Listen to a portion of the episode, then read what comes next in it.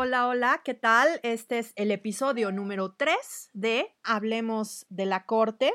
Yo soy Geraldina y eh, bueno, pues estamos recibiendo un episodio más de este podcast que inicié apenas en diciembre pasado y en donde pretendo cubrir diversos temas relacionados con la labor que realiza el Poder Judicial, concretamente nuestra Suprema Corte de Justicia.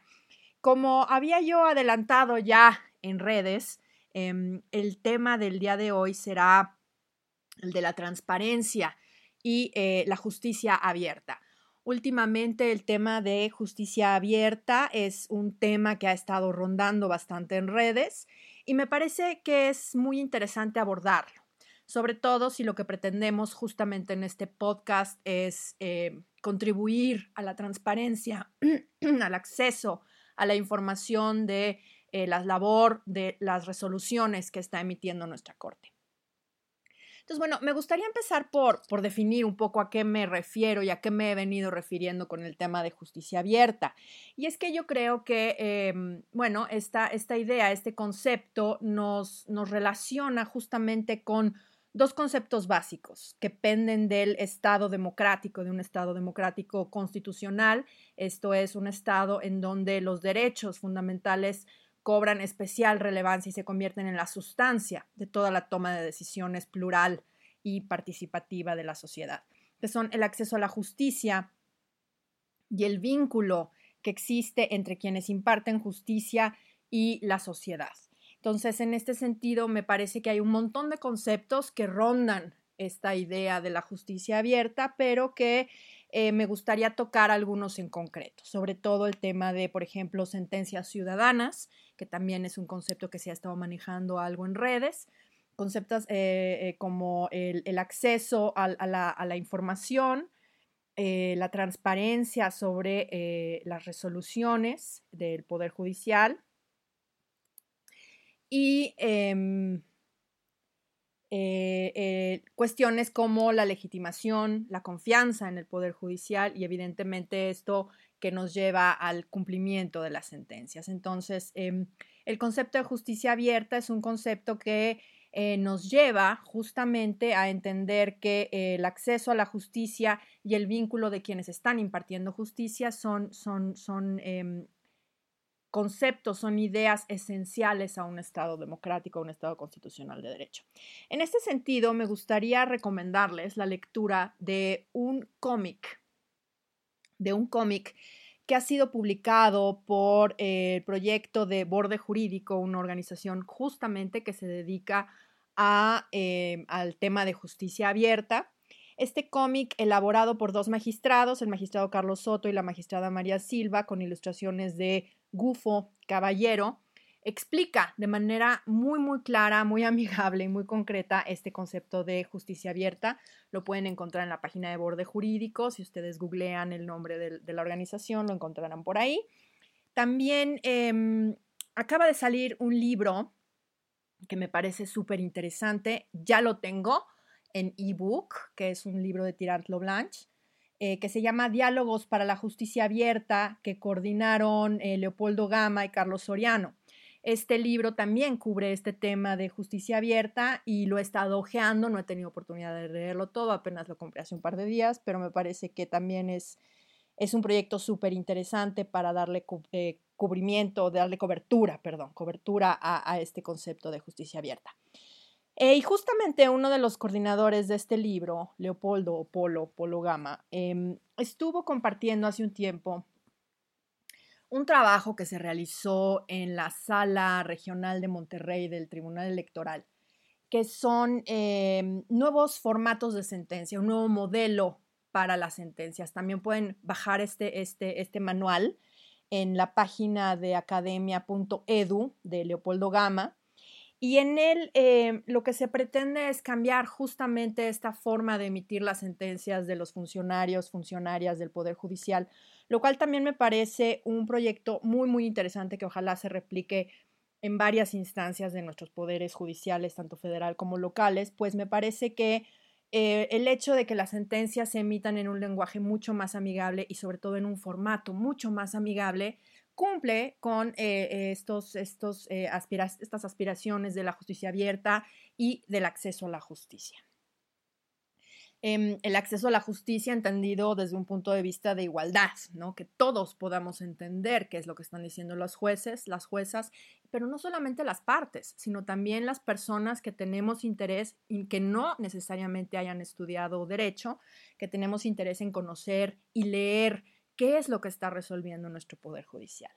Em, sobre esto también, por ejemplo, hay, un ejemplo muy, muy, muy importante, muy interesante, que es el caso del, del joven con la enfermedad de, de Asperger, eh, que es el amparo en revisión 159-2013, en el que se emite una sentencia con un formato de lectura fácil para que este joven pudiera leer y entender de manera muy directa y muy sencilla la sentencia que se acababa de emitir con respecto al estado de interdicción en el que se le había declarado. Entonces, tenemos muchos ejemplos que me parece que eh, es importante conocer, es importante replicar, es importante mejorar.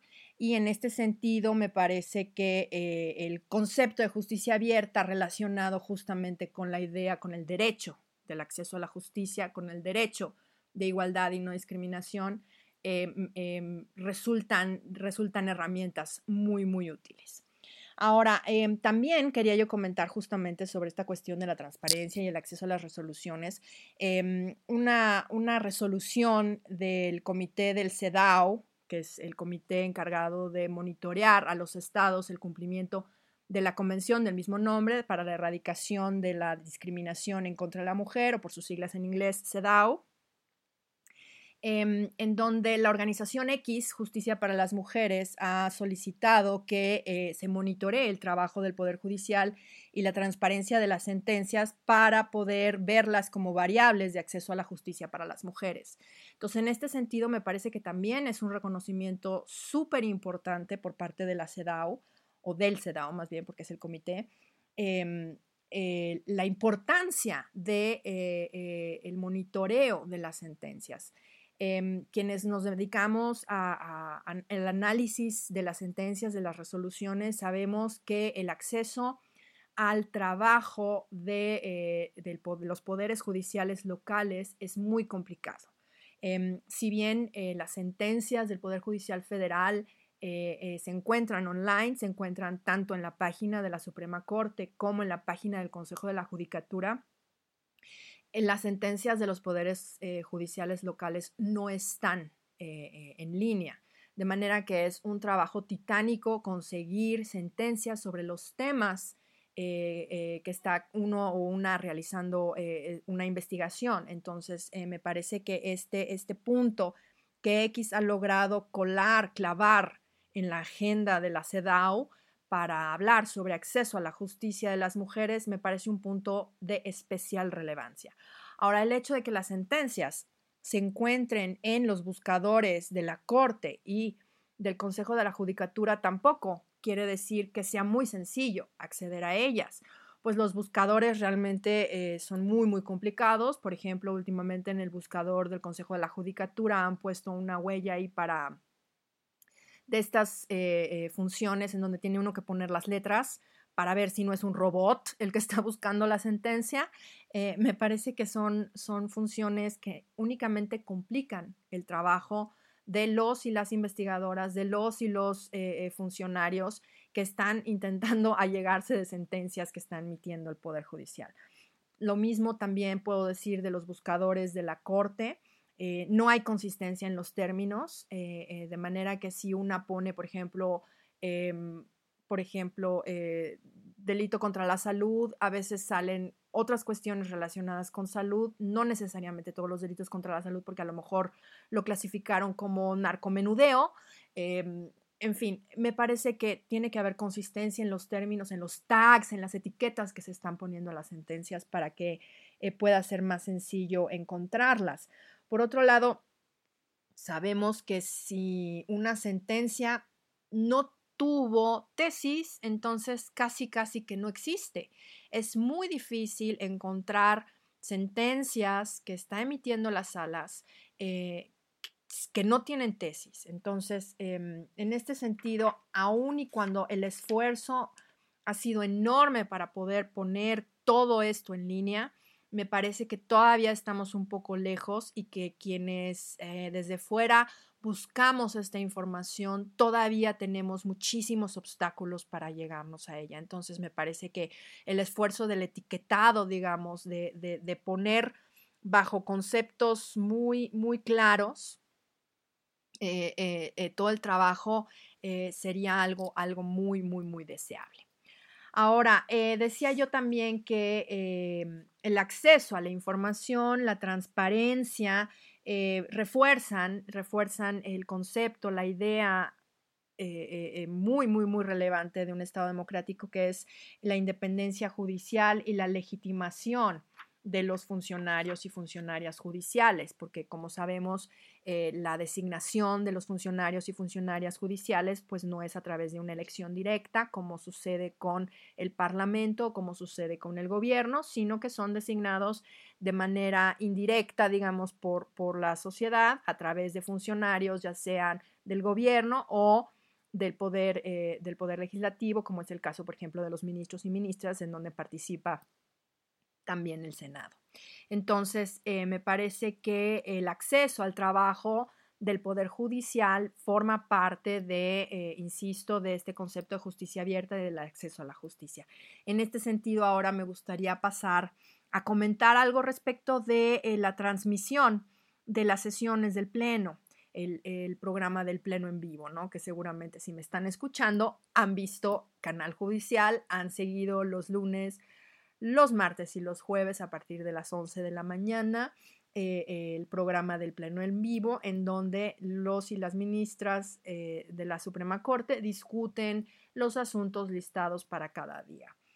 Eh, me parece que es un ejercicio de transparencia interesante, ha sido alabado y ha sido criticado al mismo tiempo, por un lado porque, em, bueno, la mayoría de las cortes en el mundo lo que publicitan son las resoluciones y no las discusiones. Entonces, en este sentido, se ha criticado que se publiciten las discusiones debido a que, eh, bueno, hay quienes dicen que esto puede limitar un poco la posibilidad de debate de los y las ministras en el sentido de que están eh, siendo exhibidos, digamos, eh, en la televisión al público cuando se discute un tema, sobre todo cuando se discuten temas sensibles. Ahora, eh, yo la crítica que tendría aquí es la discusión sin proyecto, la discusión sin proyecto para quienes estamos, estamos viendo al pleno en vivo. Eh, concretamente, esta semana hemos visto la discusión de un tema de enorme relevancia, como lo es el derecho de réplica, referido en la ley reglamentaria del artículo sexto constitucional. Y eh, bueno, se está discutiendo una acción de inconstitucionalidad interpuesta por partidos políticos y por la CNDH al cual pues no tenemos acceso quienes estamos viendo las sesiones. Entonces es muy difícil seguir las sesiones sin un proyecto porque los ministros y ministras se refieren a este proyecto y muchas veces ni siquiera aclaran de qué están hablando. Entonces me parece que el ejercicio de transparencia aquí queda en cierta medida limitado, pues estamos viendo una discusión que muchas veces no estamos entendiendo. Em, por ejemplo, el lunes o martes de esta semana, eh, los ministros y ministras felicitaron al ministro ponente, al ministro Laines, por el excelente proyecto que presentó. Y bueno, pues no sabemos quiénes estamos siguiendo la discusión, si esto es, es así o no. Eh, por otro lado, muchas veces los ministros o ministras cuando están discutiendo se refieren a páginas o párrafos del proyecto que pues quienes están ahí, quienes están siguiendo la discusión, eh, eh, no lo están entendiendo porque pues no sabemos qué dice la página 27, ¿no? Ni la nota al pie. Entonces, esto es esto es algo que sería muy deseable que se subieran los proyectos antes de la discusión para que nosotros pudiéramos conocerlos de antemano y bueno, pues me parece que cuando se trata de una acción de inconstitucionalidad no hay no hay eh, datos personales ni datos sensibles que proteger, se trata de un análisis abstracto de normas. Entonces, me parece que eso sería muy importante. Por otro lado, otra crítica que se ha hecho a las discusiones eh, del Pleno en vivo es que eh, la sociedad, digamos, quienes seguimos las discusiones, nos quedamos muchas veces con lo discutido y no con lo efectivamente plasmado en una sentencia o como se le llama en la corte en un engrose. Pues los engroses muchas veces tardan meses. Es entendible que tarden meses, muchas veces por la carga de trabajo de la propia corte, muchas veces porque las decisiones que se toman son muy, muy complicadas en muchas sesiones, muchas veces los posicionamientos de cada ministro o ministra son muy complicados y los secretarios y secretarias que, que realizan estos engroses tienen que sintetizarlas, pero aún así la cuestión aquí es que eh, eh, nos quedamos con lo discutido, nos quedamos con las versiones taquigráficas y no con lo efectivamente resuelto, que es lo que es realmente lo obligatorio, lo que dice el engrose y no lo que dice la versión taquigráfica. Entonces, en este sentido, eh, bueno, hay un desfase aquí importante que, no sé, no sé si existe algún estudio eh, sobre el impacto que tienen las decisiones y lo efectivamente resuelto ya en el engrose.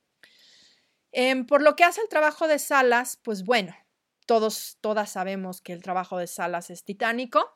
Quienes seguimos a la corte sabemos que cada miércoles se desahoga una cantidad impresionante de asuntos. Justo este fue uno de los temas que eh, traté en el podcast eh, primero en el piloto, en el episodio 1, sobre la cantidad impresionante de asuntos que se resuelven en salas. El día de ayer me parece que la primera sala resolvió algo así como 157, 175 asuntos en una sola sesión, de manera que es prácticamente imposible darle un seguimiento puntual, em, por lo menos de manera personal.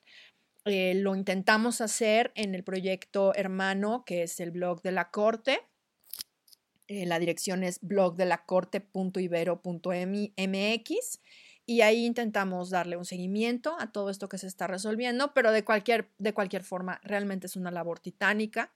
Por eso, eh, bueno, pues una, una sugerencia o una petición eh, que podría yo ah, hacer desde aquí sería que en las listas se pusieran los temas. Em, la segunda sala lo hace, no siempre, no todos los asuntos, pero muchos, muchos de los asuntos que se revisan en la lista viene referido el tema. Em, y me parece que esa es una práctica que se debería de continuar en la segunda sala y una práctica que se debería de replicar en la primera sala para poder saber eh, qué se está resolviendo, porque muchas veces, pues básicamente es adivinar cuando ve una que eh, la ley que se está impugnando es una ley bancaria y que una de las partes es un banco X, eh, bueno, pues puede uno adivinar de qué viene el tema, pero cuando es un toca penal eh, con datos sensibles, con proyecto no publicado, pues bueno, quién sabe. Y por ejemplo, cuando se tratan de solicitudes de facultad de atracción, o de reasunción de competencia, pues casi siempre son temas bien importantes los que se están ahí planteando. Y pues no se hacen públicos los proyectos porque por ley no es, no es obligatorio hacerlo y no vienen los temas y entonces pues nos quedamos con la duda. Muchas veces hacemos la búsqueda en la página del Consejo de la Judicatura, pero eh, pues por ejemplo recientemente hubo un caso así de CEFA que busqué la sentencia eh, de, la resolución que se estaba buscando eh, revisar y pues no estaba en línea y pues me quedé con la duda. Sabía que era un tema familiar, pero nada más. Entonces, me parece que es, sería deseable que se pusiera el tema por una cuestión de transparencia y de acceso a la información. Em, algo que es muy bueno, evidentemente, es el hecho de que gracias a la reforma de la ley de amparo y un acuerdo que en este momento no tengo el número, pero prometo subirlo al blog, a mi blog, eh, Place eh, eh,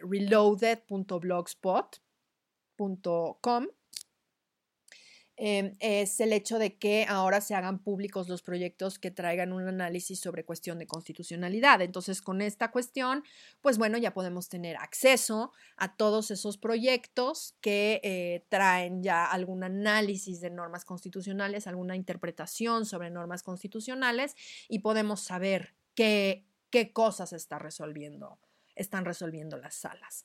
Ahora, había una crítica que afortunadamente eh, se está subsanando, que es la de los asteriscos, los famosísimos 10 asteriscos en las sentencias para proteger los datos personales.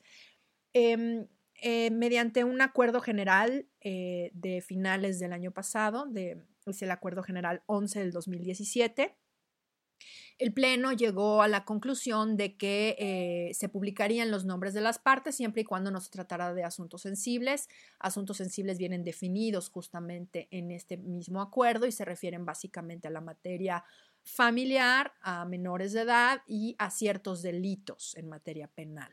Eh, concretamente mencionan delito de aborto, delito de, eh, delitos relacionados con la libertad sexual, en fin. Entonces, eh, eh, la idea de, quitar los asteriscos es una idea maravillosa. Eh, ojalá, ojalá se avance en esto porque hay muchos asuntos en donde realmente no se puede tener acceso a la información. Por ejemplo, asuntos en donde no solamente las partes, los nombres de las partes vienen con asteriscos, sino que además los expedientes o sea, la historia procesal del asunto viene con asteriscos. Inclusive he llegado a leer sentencias en donde se ponen con asteriscos los nombres de, eh, autores que se utilizan como bibliografía, por ejemplo. ¿no? Entonces, me parece que esto ya raya en, en, una exageración de la protección de datos personales que lleva justamente a una opacidad, porque quien está intentando seguir los pasos, eh, em, trazar el camino procesal de un asunto, resulta prácticamente imposible hacerlo. Hubo inclusive eh, eh, posts eh, se burlaron del tema de los asteriscos con el asunto Radilla, por ejemplo, ¿no? Que sabemos que una de las, una de las, de las medidas de reparación que estableció la Corte Interamericana fue la publicación de la sentencia en los periódicos de, mayor circulación nacional.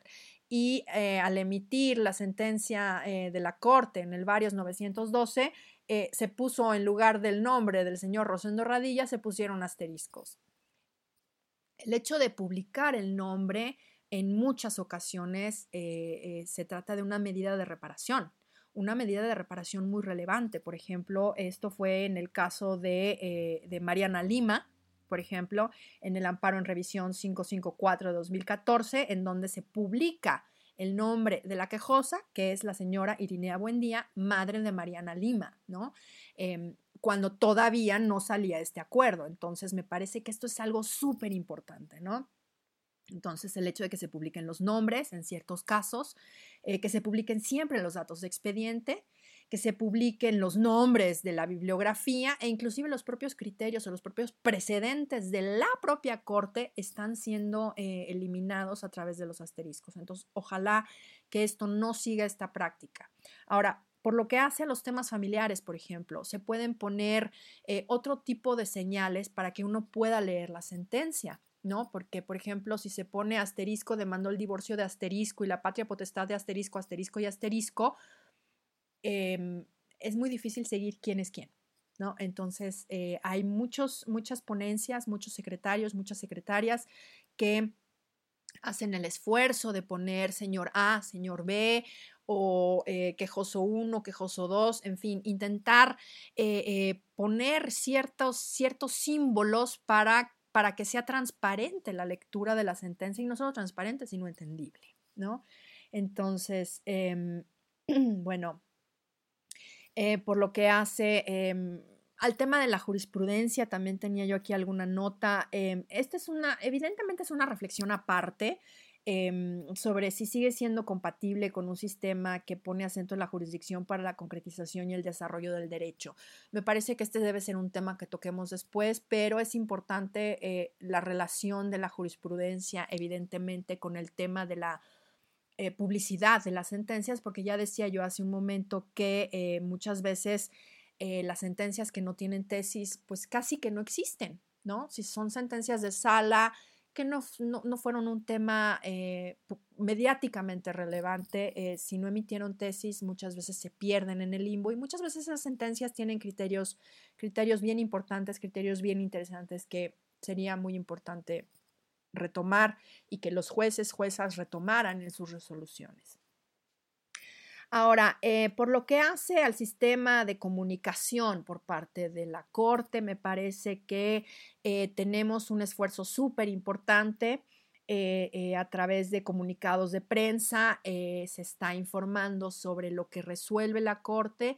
Me parece que ahí también estamos un poco cortos con respecto al trabajo de salas. Insisto, el tema de salas es que es una cantidad impresionante de asuntos. Entonces, sería muy deseable que el área de comunicación de la Corte hiciera un peinado, digamos, de las listas e informara sobre los temas puntuales que se fueron resolviendo.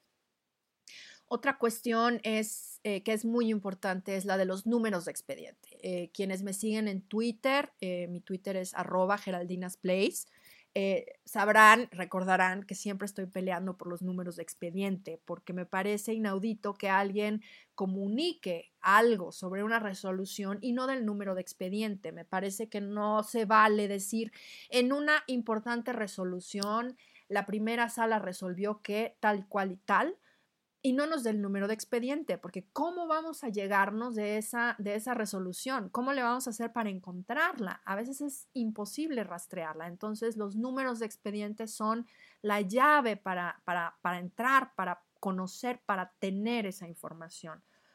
Em, ahora aquí eh, me parece que vale muchísimo la pena eh, mencionar, aplaudir eh, el trabajo que ha venido haciendo el área de comunicación de la Corte en redes, en Facebook y en Twitter han estado informando de manera muy concreta, muy puntual sobre muchísimos asuntos que ha venido resolviendo tanto la primera como la segunda sala a través de videos, a través de infografías, a través de crónicas. Me parece que esto ha sido un trabajo súper, súper importante. Igual el canal judicial le ha estado dando muchísimo mayor cobertura a las resoluciones de la Corte, no solamente a través de el pleno en vivo, sino a través de sus medios informativos, unos noticieros y cortos informativos.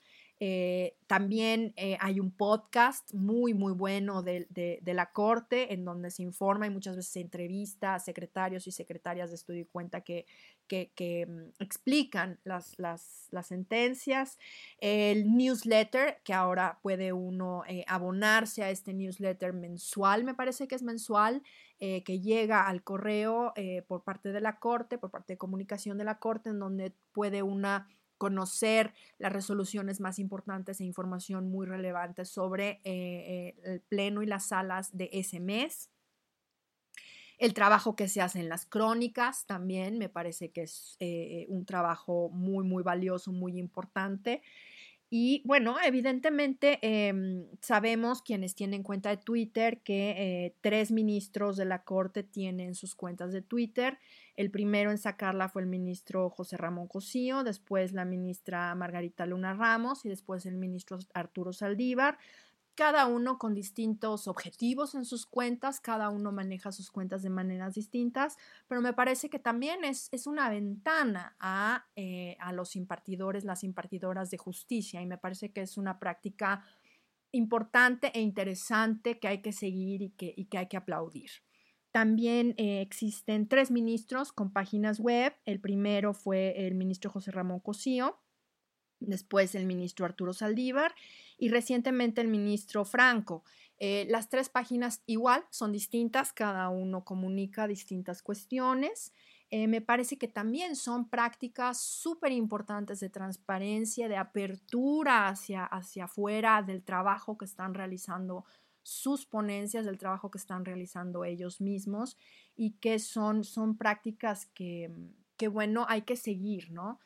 Y, creo, que, creo que hay muchas cosas que mejorar, pero sin duda alguna creo que en los últimos 10 em, años, en los últimos 8 años más o menos, sí, entre 10 y 8 años, eh, la transparencia, la apertura que ha tenido la Corte eh, em, hacia la opinión pública ha sido verdaderamente impresionante.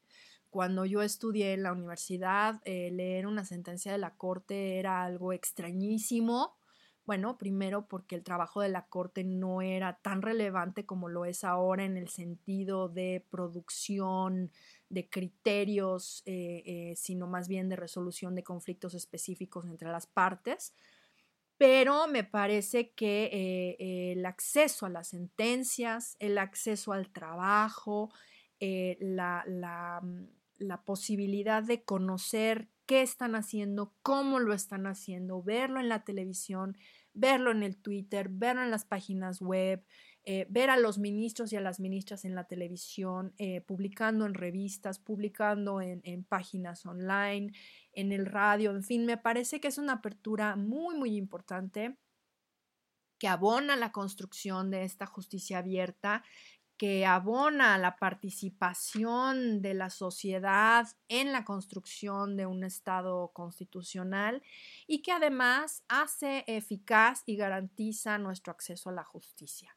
Entonces me parece que, em, bueno, pues la idea de este podcast, la idea de el blog de la corte, la idea de las cuentas de Twitter, la idea de estar Em, monitoreando, de estar eh, transparentando, de estar accediendo, de estar Em, criticando, analizando el trabajo que está haciendo la Corte, abona justamente en esta idea de transparencia, de justicia abierta, que evidentemente eh, apuntala la idea de la independencia judicial, apuntala la idea de la confianza en nuestros jueces, apuntala la idea o refuerza la idea, para no ser repetitiva, del cumplimiento de las sentencias y todo ello abona en la construcción de un Estado de Derecho mucho más fuerte, mucho más robusto, que es a lo que aspiramos en nuestro país.